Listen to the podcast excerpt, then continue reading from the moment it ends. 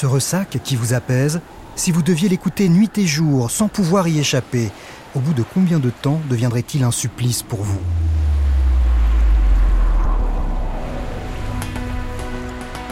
Parmi les objets sauvés du naufrage, nous avions trouvé une petite bouteille d'encre qui me fut bien précieuse. Tous les soirs, j'écrivais. Il était convenu qu'au cas où le malheur nous condamnerait à périr dans l'île, le dernier survivant d'entre nous enfermerait nos journaux dans une boîte en fer blanc et qu'il enfouirait celle-ci sous un tas de cailloux devant la porte de la maisonnette.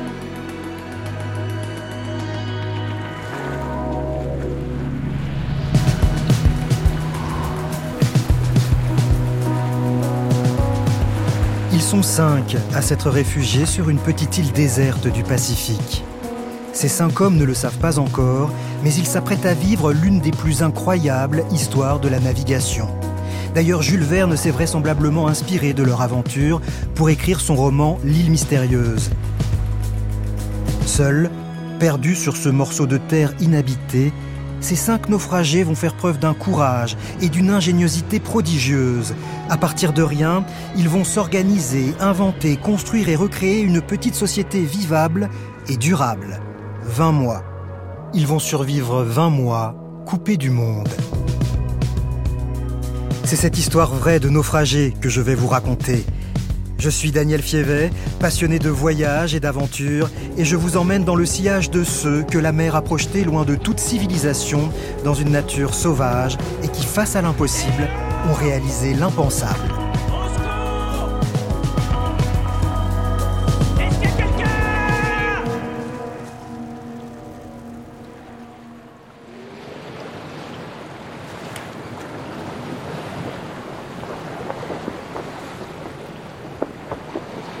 Un léger vent d'ouest souffle en ce matin de janvier 1864. La mer est relativement calme, ce qui n'est pas si fréquent autour des Auckland, petit archipel inhabité perdu dans l'océan Pacifique au sud de la Nouvelle-Zélande. Toute voile déployée, le Grefton louvoie entre les deux îles principales de l'archipel qui se font face. À bord, George tient la barre, Alick lance la sonde pour estimer la profondeur de l'eau sous le bateau. Harry prépare le dîner dans la cuisine. Le capitaine Musgrave, l'œil rivé à sa longue vue, scrute la côte, tandis que le chef d'expédition, M. Rénal, se repose. Encore très affaibli, il se remet difficilement de la terrible maladie qui a failli lui coûter la vie quelques semaines plus tôt sur l'île Campbell. Les cinq hommes s'étaient rendus à Campbell avec l'espoir d'y faire fortune. Ils avaient pour mission d'y découvrir une mine d'étain dont on suspectait l'existence. Ils espéraient aussi découvrir de nouvelles colonies de lions de mer. En cette fin de 19e siècle, la graisse et la fourrure de ces animaux sont très prisées. Mais sur l'île Campbell, les recherches n'avaient rien donné et les cinq hommes avaient dû se résoudre à rentrer bredouille. Sur le chemin du retour, ils avaient décidé de faire escale dans les Auckland puisque ces îles étaient sur leur parcours. Et cette fois, la chance semble leur sourire. Dans sa longue vue, le capitaine Musgrave aperçoit ce qu'ils avaient vainement cherché sur Campbell. Une multitude de lions de mer se prélassent au soleil sur les rochers du rivage. Décision est prise de s'arrêter quelques jours pour profiter de l'aubaine. Juste le temps nécessaire pour remplir les tonneaux d'huile et saler quelques pots, histoire de ne pas rentrer à Sydney les mains vides. Pendant que nos cinq compagnons longent la côte cherchant un endroit pour jeter l'ancre, prenons le temps de faire les présentations. Il y a donc, en pleine convalescence, le chef d'expédition François-Édouard Rénal, un Français de 33 ans. Après avoir été régisseur de plantation à l'île Maurice, il est devenu chercheur d'or en Australie. Cela fait déjà 17 ans qu'il a quitté la France, mais alors qu'il s'apprêtait à rentrer au pays, il s'est laissé convaincre de mener cette dernière mission de prospective je lui laisse le soin de vous présenter les quatre hommes qui ont accepté de l'accompagner dans cette aventure. Thomas Musgrave, notre capitaine, un Américain âgé d'une trentaine d'années, qui, à ses qualités d'excellent marin, joignait celles d'homme d'esprit et de cœur. George Harris, l'un de nos matelots, était un Anglais d'une vingtaine d'années, garçon simple jusqu'à la naïveté, aussi brave que vigoureux et ayant reçu une certaine éducation. L'autre matelot, Alexandre McLaren, que nous surnommions Alick, était un Norvégien d'environ 28 ans, d'un caractère taciturne, ne riant presque jamais, sachant ni lire ni écrire, mais obéissant, soumis et parfait marin. Henri Forges, notre cuisinier, que nous n'appelions jamais autrement que Harry, était un Portugais âgé de 23 ans, petit, trapu et très laid. Il devait cette laideur à une maladie, espèce de lèpre. Son nez n'était plus qu'une cicatrice. Un Français, un Américain, un Anglais, un Norvégien et un Portugais dans le même bateau. Ces cinq hommes, qui parlent entre eux anglais pour se comprendre, s'apprêtent à vivre la nuit la plus terrifiante de leur vie. Après avoir longé la côte durant de longues heures, le soir venu, accablés de fatigue, ils jettent l'ancre dans une baie. Le repos sera de courte durée. Un coup de vent, aussi violent que soudain, les oblige à mouiller leur seconde encre pour tenter de résister. Mais le vent redouble, une effroyable tempête s'abat sur le bateau. La mer se déchaîne. Soudain, une trompe d'eau salée soulevée par le vent vient frapper avec furie la goélette. Le choc est si violent que la chaîne d'une des deux ancres qui maintenait le navire se rompt. À bord, c'est la stupeur. Une seule ancre ne peut suffire à retenir le bateau qui commence à dériver vers la côte. Ce fut à minuit que nous sentîmes le premier choc. Il fut léger, mais ceux qui lui succédèrent devinrent de plus en plus forts à mesure que nous avancions vers les rochers. Chaque nouvelle secousse nous serrait le cœur. Elle était pour nous l'annonce toujours plus certaine du triste sort qui nous était réservé. Un choc plus terrible que les précédents se fit sentir. Un effroyable craquement le suivit. La quille venait de toucher sur un rocher qui en avait emporté une partie. La mer, s'engouffrant par l'ouverture, eut en peu de temps envahi l'intérieur du navire, qui dès lors resta fixé à sa place. Le Grefton s'immobilise définitivement, mais il continue de subir les assauts de l'océan. Des lames puissantes se brisent contre son flanc et balaient le pont. Dans ce chaos, les cinq hommes rassemblent le peu de provisions qu'il leur reste, leurs instruments de navigation et quelques affaires, et se réfugient à l'abri d'une toile dans un recoin du bateau. Accroupis, blottis les uns contre les autres, mouillés et transis, ils ne peuvent que subir. Terrorisés à l'idée d'être projetés à la mer à tout instant, ils n'ont d'autre choix qu'attendre, attendre que le jour se lève, attendre que la tempête se calme, attendre et tenir.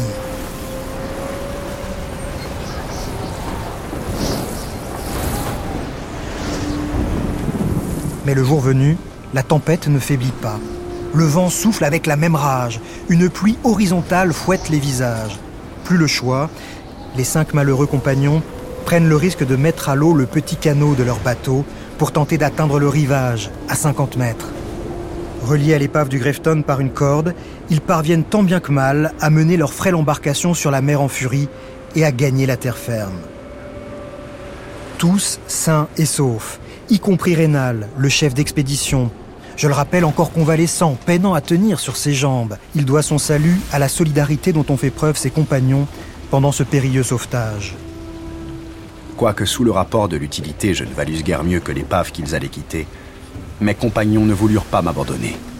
Lorsqu'ils eurent mis dans la nacelle une partie des objets que nous avions montés sur le pont, ils m'aidèrent à y descendre et eux-mêmes y prirent place.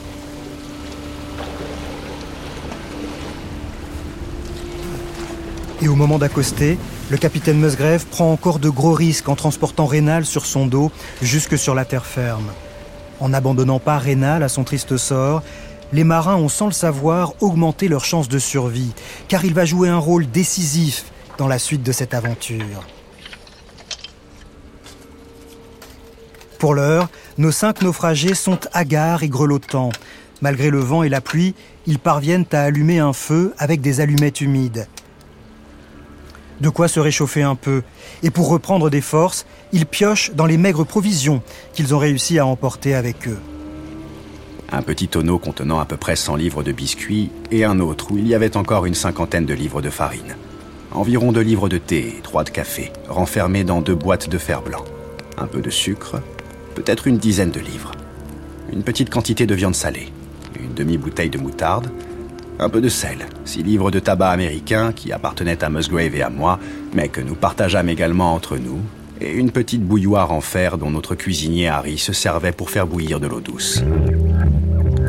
Pas de quoi nourrir cinq personnes bien longtemps, les naufragés le savent. Ils ont beau avoir repris quelques forces en avalant un thé et un biscuit, leur morale est au plus bas. J'aime pas beaucoup ce mot, mais euh, la situation est désespérée. Nous sommes en passe de mourir de faim. Resté seul près du feu, pendant que les quatre autres explorent les environs, Rénal s'effondre. Je me mis à songer à ma famille, aux êtres qui m'étaient chers et que j'aimais en ce moment avec un redoublement de tendresse. Un violent désespoir s'empara de moi. J'avais le cœur gonflé, j'étouffais. Des larmes que je ne pouvais comprimer remplirent mes yeux. Je pleurais comme un enfant. Lorsque les quatre autres rejoignent Rénal, ils sont dans un état d'esprit tout aussi sombre. George et Harry avaient perdu courage, mais regrettaient de n'avoir pas péri tout de suite, d'avoir aveuglément obéi à l'instinct de conservation en venant se réfugier sur ce rocher, si rarement visité par les navigateurs, et où probablement nous étions destinés à mourir après une longue agonie. Alec, le front plissé, plus taciturne que jamais, ne soufflait mot. Musgrave, la figure pâle et crispée, s'efforçait visiblement de contenir sa douleur. Courage, ami, leur dis-je. Dieu n'abandonne pas ceux qui comptent sur lui. Pour ne pas céder à l'abattement, Rénal se raccroche à ce qu'il peut et à ce en quoi il croit. Aide-toi, et le ciel t'aidera. Cette maxime me revint à l'esprit et prit pour moi un sens nouveau, saisissant et lumineux.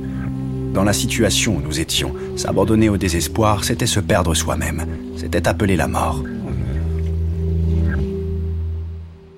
Rénal invoque la Providence et se dit convaincu que leurs associés restés en Australie, ne les voyant pas revenir de leur mission de prospection, lanceront des recherches dans quelques mois.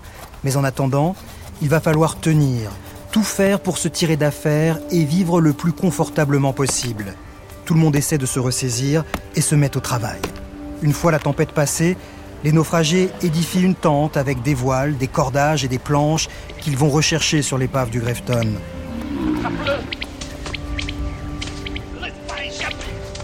Armés de leurs seules haches et de bâtons, ils chassent leur premier lion de mer et découvrent la saveur de cette viande qui deviendra bientôt leur principale nourriture.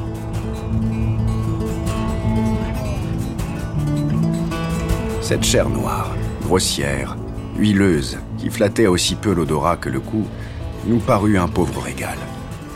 Mais il fallait nous y accoutumer. Si cette viande qui provenait d'un jeune animal nous répugnait, que serait-ce quand nous serions contraints de manger celle des vieux? Car il était probable que nous ne serions pas toujours à même de choisir notre gibier. Les cinq hommes vont aussi devoir apprendre à cohabiter avec des nuées de mouches qui les harcèlent et les piquent sans relâche. Dis-moi, ce n'est pas vénéneux ce truc-là Le temps aussi semble s'acharner sur eux depuis leur arrivée. Dans son journal, le commandant Musgrave écrit Attention. Dimanche 10 janvier 1864. Il y a maintenant une semaine que nous avons débarqué ici. Mon temps a été tellement occupé par un travail acharné qu'il ne me laisse pas le temps de prendre même des notes quotidiennes. Mais Monsieur Rénal, qui s'améliore vite, tient le journal. Nous avons eu une semaine très orageuse. Il a soufflé un véritable ouragan du nord au sud sans discontinuer jusqu'à hier.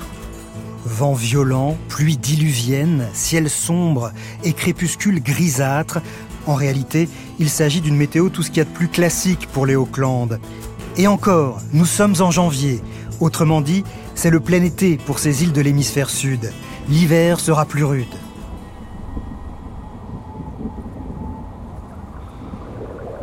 Très vite, décision est prise de construire une habitation plus solide et plus confortable. Plus qu'une cabane, c'est une véritable maisonnette que les cinq hommes entreprennent de bâtir. Rénal se révèle un architecte hors pair. Les mâts et d'autres pièces du bateau, complétées par du bois prélevé dans les forêts alentours, sont utilisées pour la charpente et le plancher. Des gerbes de paille sèches sont astucieusement agencées pour assurer l'étanchéité des murs et du toit. Les cinq bâtisseurs dotent même leur chaumière d'une cheminée en pierre, des pierres assemblées avec un ciment concocté avec euh, les ressources locales.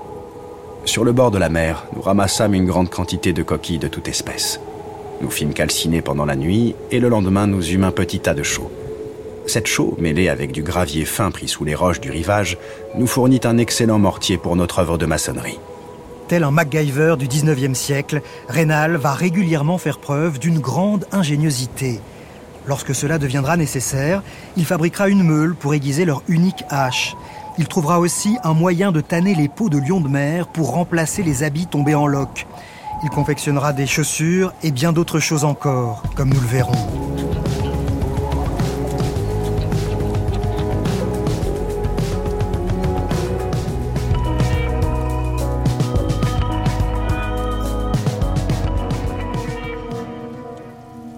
À peine arrivé, Rénal surprend tout le monde en parvenant à fabriquer du savon. En faisant passer de l'eau sur des cendres de coquillage, il obtient une solution de soude, de potasse et de chaux à laquelle il ajoute de l'huile de lion de mer. Je fis bouillir le mélange et j'obtins un excellent savon qui fut pour nous, au point de vue du bien-être comme celui de la santé, d'une inappréciable valeur. Inappréciable, surtout lorsque l'on songe aux longues journées de labeur passées à construire la maison ou à explorer l'île les jours où la pluie et le vent se font plus discrets.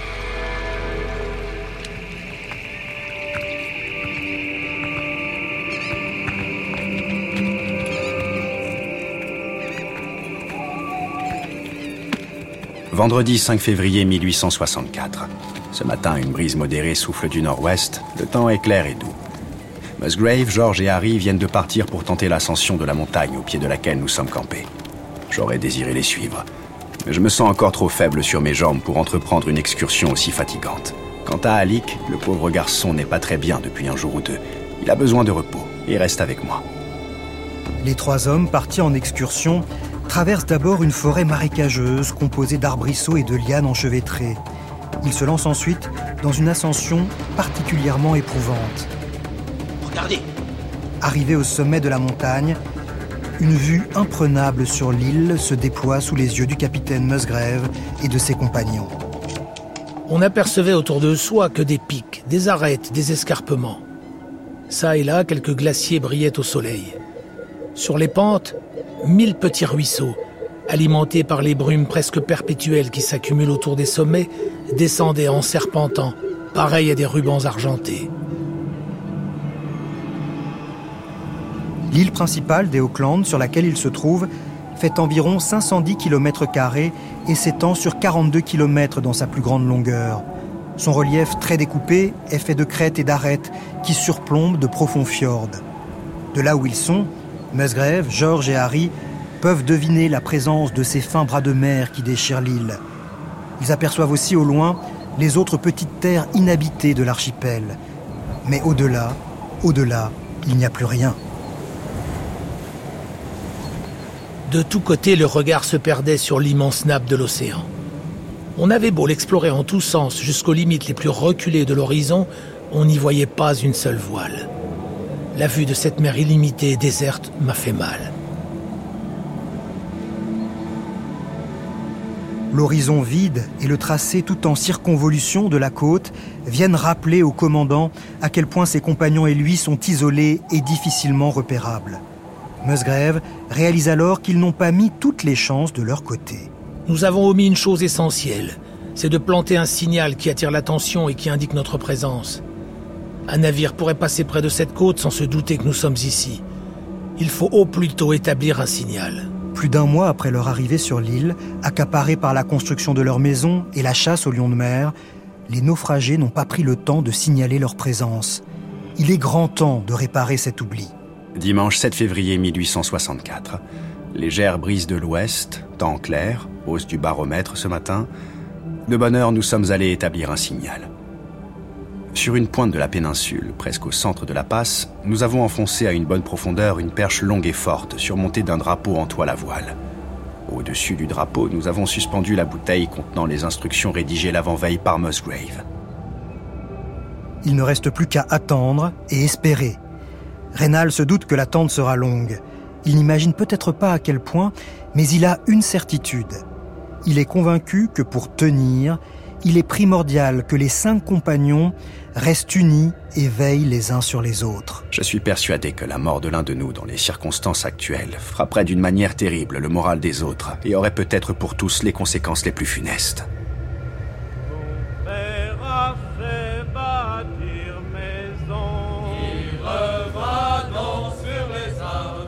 Les sorts des cinq hommes qui ne se connaissaient pas il y a encore quelques mois sont maintenant liés ils doivent tout faire pour préserver et favoriser l'harmonie du groupe.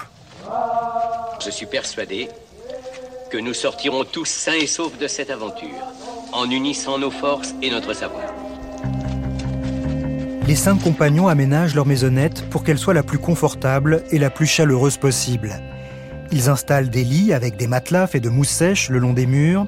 Une grande table encadrée de deux bancs trône au centre de la pièce. Une plus petite est disposée à côté de la porte pour faire la cuisine avec les quelques ustensiles sauvés du naufrage. Sous une fenêtre, une caisse fait office de bureau.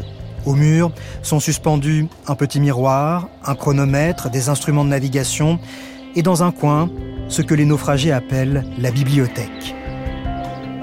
Ce mot paraîtra peut-être un peu ambitieux, car nous ne possédions que trois ou quatre volumes.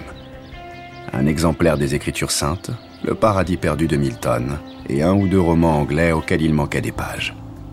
Les deux journaux que nous rédigions prirent place à côté des livres. Ma foi, si nous devons rester ici quelque temps, ce ne sera pas si mal.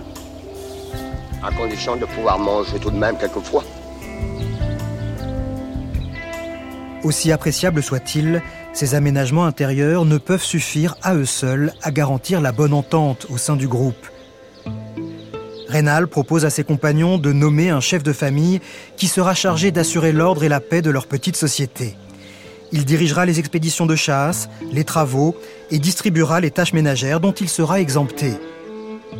C'est à lui que reviendra la lourde responsabilité d'arbitrer les conflits et de sanctionner si nécessaire un fautif, en l'excluant pour un temps plus ou moins long selon la gravité de sa faute.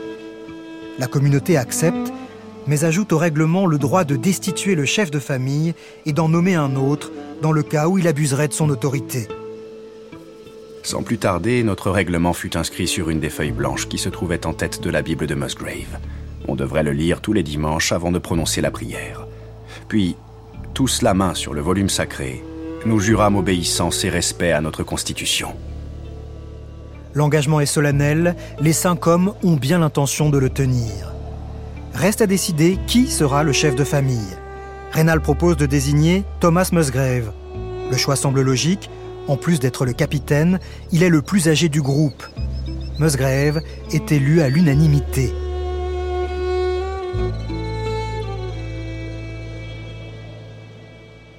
Vous remarquerez que le souci de Rénal n'est manifestement pas de prendre le pouvoir. Il semble être déjà très respecté de ses quatre compagnons et cela lui suffit. Lui, Alec, George et Harry feront la cuisine et le ménage à tour de rôle. Qu'est-ce que vous nous apportez de bon Ça, Pour donner l'exemple, Rénal effectue la première semaine de corvée pendant que les autres vont à la chasse. ce matin, nous n'avons que les clams, mais aussitôt que nous serons mieux organisés, je te promets des repas gastronomiques délicieux. Dans son journal, le commandant Musgrave se montre particulièrement élogieux à son sujet. Monsieur Rénal était cuisinier la semaine passée. Et quel excellent cuisinier. On va manger cuit Il donne aux hommes un splendide exemple de propreté et de bonne cuisine, et j'espère qu'ils l'imiteront. Très souvent, il nous sert des repas de quatre plats. Par exemple, il commence par du phoque en daube ou rôti, suivi d'une friture de foie, puis un poisson, puis des moules. François Rénal expérimente en cuisinant des plantes inconnues de l'île. Vous voulez nous faire bouffer ça Vous, la vertu me s'en va à la cuisson. Mais attention, un cru, ça peut même être un peu toxique. Une fois cuite, je suis sûr que c'est délicieux. Pour renforcer la cohésion du groupe, Rénal, décidément plein de ressources, imagine une école du soir. Alec et Harry, qui ne savent ni lire ni écrire, apprendront avec l'aide des trois autres. En retour, le matelot et le cuisinier illettré enseigneront leurs langues respectives, le norvégien et le portugais, à leurs compagnons. Georges, quant à lui, approfondira ses connaissances en mathématiques sous la direction de Rénal et Musgrave. Nous fûmes tour à tour maîtres et élèves les uns des autres. Ces nouveaux rapports nous unirent encore davantage. En nous élevant et nous abaissant tous alternativement les uns vis-à-vis des autres, ils créèrent entre nous une parfaite égalité. Pour se distraire, les naufragés fabriquent aussi des jeux, solitaires, damiers, dominos et même un jeu de cartes. Mais le jeu de cartes s'avère une mauvaise idée. Je ne tardais pas à m'apercevoir que malgré ses excellentes, ses éminentes qualités, Musgrave était mauvais joueur. Il se piquait d'être fort aux cartes, et bien qu'il fût établi que nous jouerions sans enjeu, ce à quoi nous n'eûmes aucun mérite puisque nous ne possédions absolument rien, quand il perdait, il se fâchait. Il devenait irritable, enclin à la chicane. Plutôt embêtant, surtout de la part du chef de famille. Rénal règle définitivement le problème en jetant au feu le jeu de cartes de la discorde. Pour préserver la bonne entente au sein du groupe, il renonce aussi à son projet de fabriquer de la bière à partir d'une plante découverte sur l'île. Voyant qu'il parvient à initier la fermentation de son breuvage, ses compagnons lui suggèrent de le distiller pour faire de l'eau de vie. Rénal entrevoit immédiatement les dégâts que pourrait causer l'alcool et ses excès dans le groupe.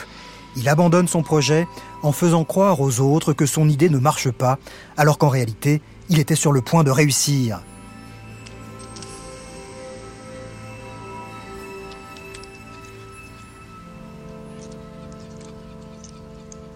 Les semaines passent et la vie s'organise.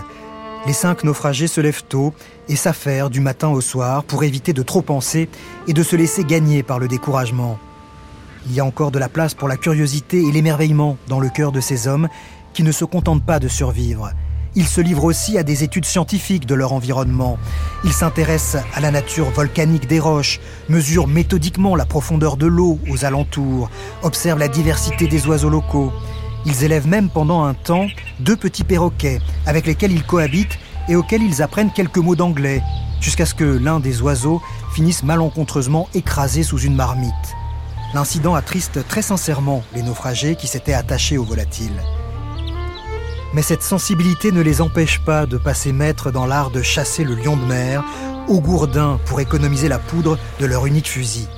Ce qui importe pour tuer ces animaux, ce n'est pas de frapper fort c'est de frapper juste à l'endroit vulnérable, c'est-à-dire entre les deux yeux. Lorsque la chasse est bonne, ils utilisent la réserve de sel sauvée du naufrage pour conserver la viande et constituer des provisions pour tenir pendant les périodes de mauvais temps. Et quand la météo est suffisamment clémente, ils poursuivent leurs explorations. Mardi 15 mars 1864. Nous avons lancé le canot et nous sommes allés en ramant jusqu'à l'île après avoir débarqué et hissé le canot à terre, armé de nos gourdins, nous pénétrâmes dans le fourré. Au bout d'un instant, nous atteignîmes une sorte de clairière située au milieu de l'île, et nous ne tardâmes pas à y découvrir les traces assez anciennes d'un petit campement. Il n'y avait pas à en douter. Le lieu était connu et fréquenté quelquefois par les baleiniers. Cette certitude nous causa le plus vif plaisir. Cette découverte ravive l'espoir d'être un jour recueilli par un bateau de passage. Mais les mois passent, toujours aucun navire en vue. L'hiver arrive, et à moins d'un miracle, les cinq compagnons vont devoir l'affronter.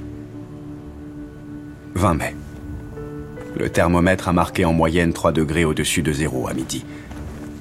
La nuit, il est souvent descendu en dessous. Quelquefois, le soleil ne paraît pas du tout pendant 15 jours de suite. Ah, que c'est triste d'avoir toujours au-dessus de sa tête un éternel voile gris, un lourd plafond de nuée sinistre. Il est pourtant une chose qui a toujours produit sur moi, ainsi que sur mes compagnons, une impression plus pénible encore, une sorte d'étouffement plein d'anxiété. C'est le bruit monotone incessant de vagues sur la plage, à deux pas de notre hutte, et qui, joint à celui non moins continuel du vent parmi les arbres, nous rappelle sans relâche notre cruelle destinée.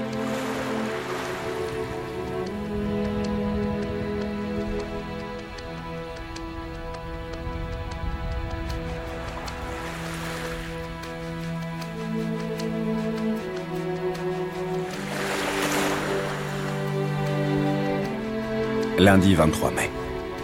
Un épais tapis de neige couvre la terre. Le feuillage toujours vert de la flore australe disparaît sous une couche de flocons amoncelés. La nature semble s'être parée comme pour une fête. Mais cette éblouissante parure est lugubre. On dirait la fête de la mort. Le journal de François-Édouard Rénal ne laisse aucun doute sur le moral des naufragés. Cela fait maintenant près de cinq mois qu'avec ses compagnons d'infortune, le capitaine Musgrave, Harry, Alick et George, ils survivent, coupés du monde, dans des conditions difficiles au sud de l'île principale de l'archipel inhabité des Auckland. Mais les mois qui viennent s'annoncent bien plus rudes encore. L'hiver austral s'est emparé de l'île. La plupart des lions de mer ont migré vers des latitudes plus clémentes. Durant des mois, la recherche de nourriture va constituer la principale préoccupation des naufragés. Ils s'aventurent de plus en plus loin et prennent de plus en plus de risques pour débusquer les rares lions de mer restés sur l'île. Souvent des animaux âgés dont la chair a un goût épouvantable. De loin en loin, un albatros ou une pêche heureuse viennent améliorer l'ordinaire. Parfois, il n'y a pas d'autre choix que d'avaler des morceaux de viande avariés, mal conservés par le sel, qui les rendent malades, mais leur permettent, tant bien que mal, de traverser les périodes de disette. Et la petite maison résiste à toutes les tempêtes. Le feu constamment entretenu dans la cheminée réchauffe les corps éprouvés par la faim et le froid. Les mois passent, ils tiennent bon.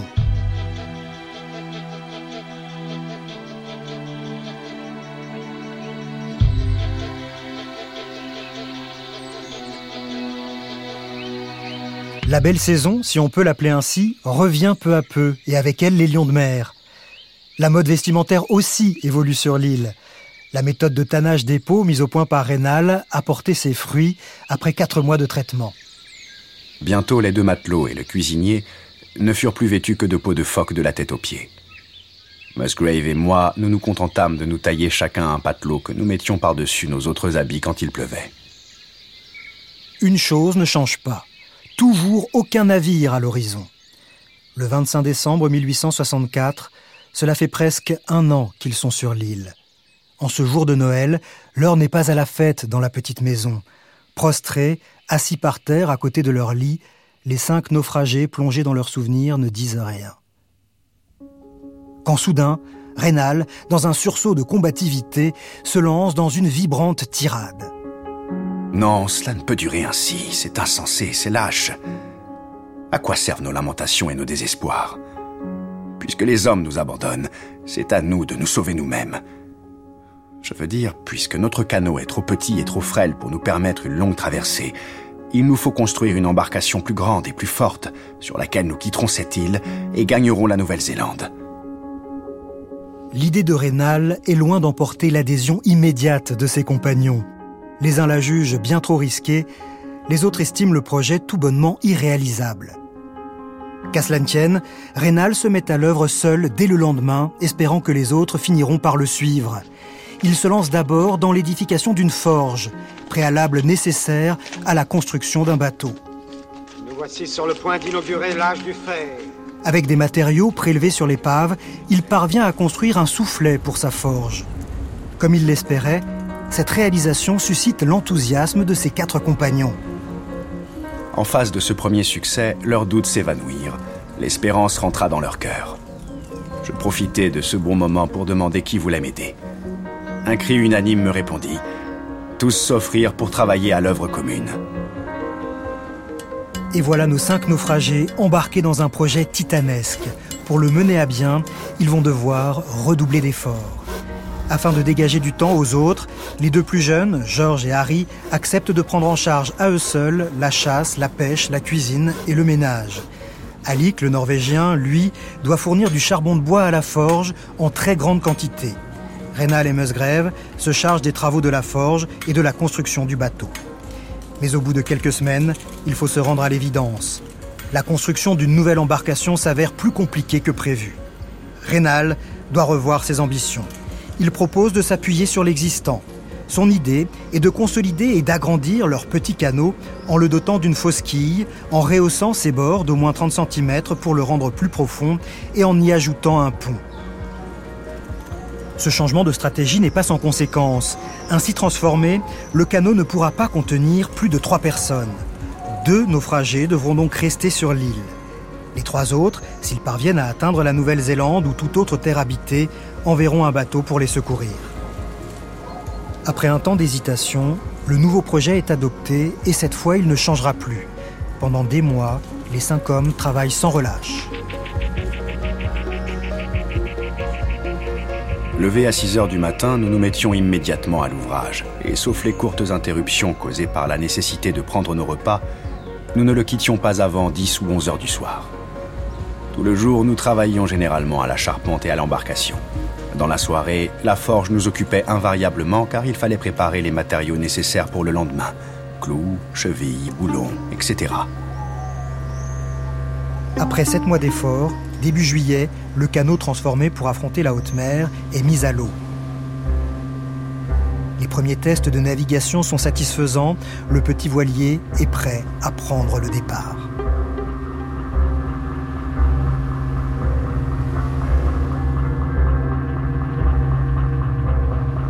Le 19 juillet, une brise du sud-ouest se mit à souffler. Le temps était clair, il faisait froid, nous étions au milieu de l'hiver. L'heure du départ avait sonné, nous allions nous séparer de deux de nos compagnons, de George et Harry, qui depuis 19 mois avaient partagé jour par jour nos luttes et nos souffrances, avec qui nous avions vécu en frères. Nous étions tous profondément émus. Après avoir embrassé une dernière fois George et Harry, Rénal, Musgrave et Alick embarquent et hissent la voile. Ils espèrent parcourir les quelques 500 kilomètres qui les séparent de la Nouvelle-Zélande en moins de deux jours et demi. Encore faut-il que les vents leur soient favorables. Ce ne sera pas le cas.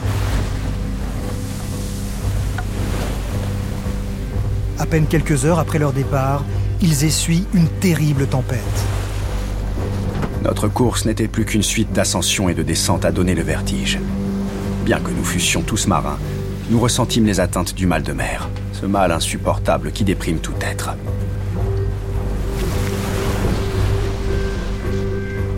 La situation ne fait qu'empirer d'heure en heure. Rafales de vent, averses de grêle et de neige, rien ne leur est épargné. La mer déchaînée fait même rouler plusieurs fois le bateau sur lui-même comme un bouchon.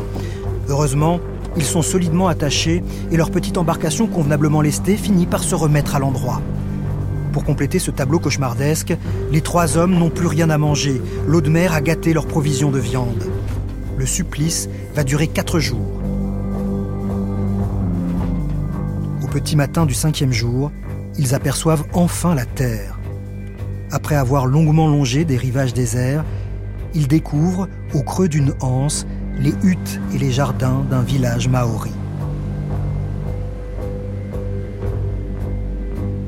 Bout de force, ils accostent, enfin. On entoure notre bateau. La fébrile énergie qui nous a soutenus dans cette lutte désespérée nous abandonne.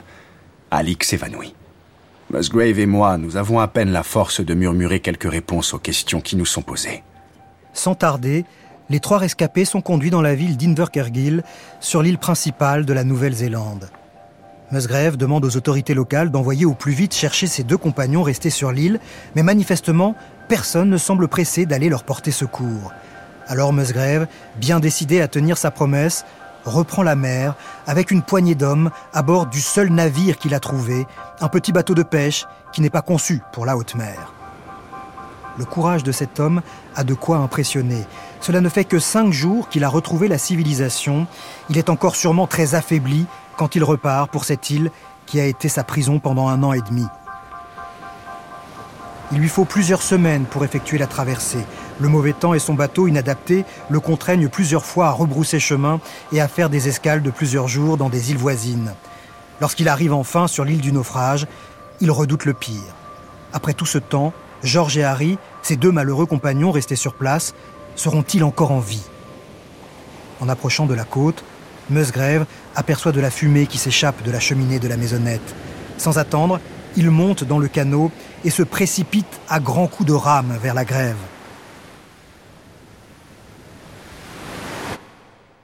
Ce fut Harry qui nous aperçut le premier. Il leva les bras au ciel, jeta un cri pour appeler son compagnon et s'affaissa sur le sol, évanoui. Georges sortit de la chaumière, nous vit à son tour et courut à nous. Mon cher Musgrave, répétait-il, que je suis heureux. Et il ne pouvait se lasser de me serrer les mains.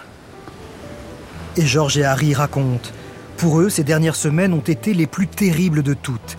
Ils étaient persuadés que leurs trois compagnons s'étaient noyés en tentant la traversée. Ils avaient perdu tout espoir d'être secourus. Au plus mal, ils s'étaient même battus, projetant d'aller vivre seuls, chacun de leur côté. À présent, sous l'œil attendri de Musgrave, George et Harry regrettent leur comportement et se confondent en excuses tels deux frères honteux de s'être disputés.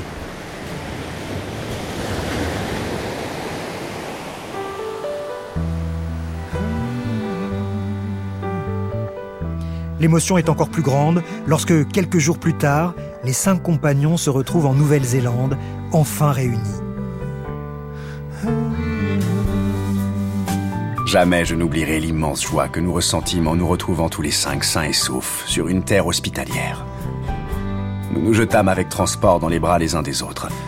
Nous ne pouvions prononcer qu'un seul mot. Sauver. Sauver. Sauver.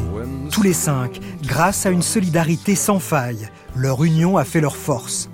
Ce qu'ils ignorent encore, mais qu'ils apprendront plus tard, c'est qu'au même moment, sur la même île, d'autres naufragés n'ont pas su faire preuve de la même sagesse. Oui, nos cinq compagnons n'ont pas toujours été seuls sur leur île.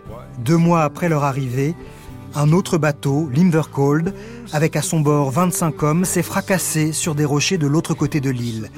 19 hommes ont survécu à la catastrophe, mais très vite, ils se sont séparés en plusieurs groupes. Au fil des mois, la plupart sont morts.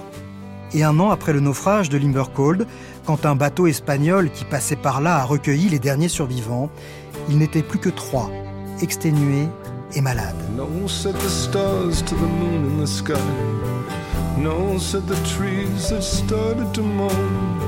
No, said the dust that blinded his eyes. Yes, said the rider as white as a bone. Au moment où ce navire espagnol est passé au nord de l'île principale des Auckland, les cinq naufragés de notre histoire, au sud, étaient en pleine construction de leur bateau. Ils n'ont pas vu le navire, pas étonnant compte tenu de la taille et du relief de l'île. C'est aussi la présence de ces montagnes entrecoupées de fjords qui explique que les deux équipages ne se soient jamais rencontrés pendant un an alors qu'ils vivaient à quelques dizaines de kilomètres seulement à vol d'oiseau. Confrontés à la même situation de départ, dans le même environnement, les naufragés du Grefton et ceux de Limbercold n'ont pas pris les mêmes décisions. Ils ne se sont pas organisés de la même manière. Et à l'arrivée, ils n'ont pas vécu du tout la même histoire.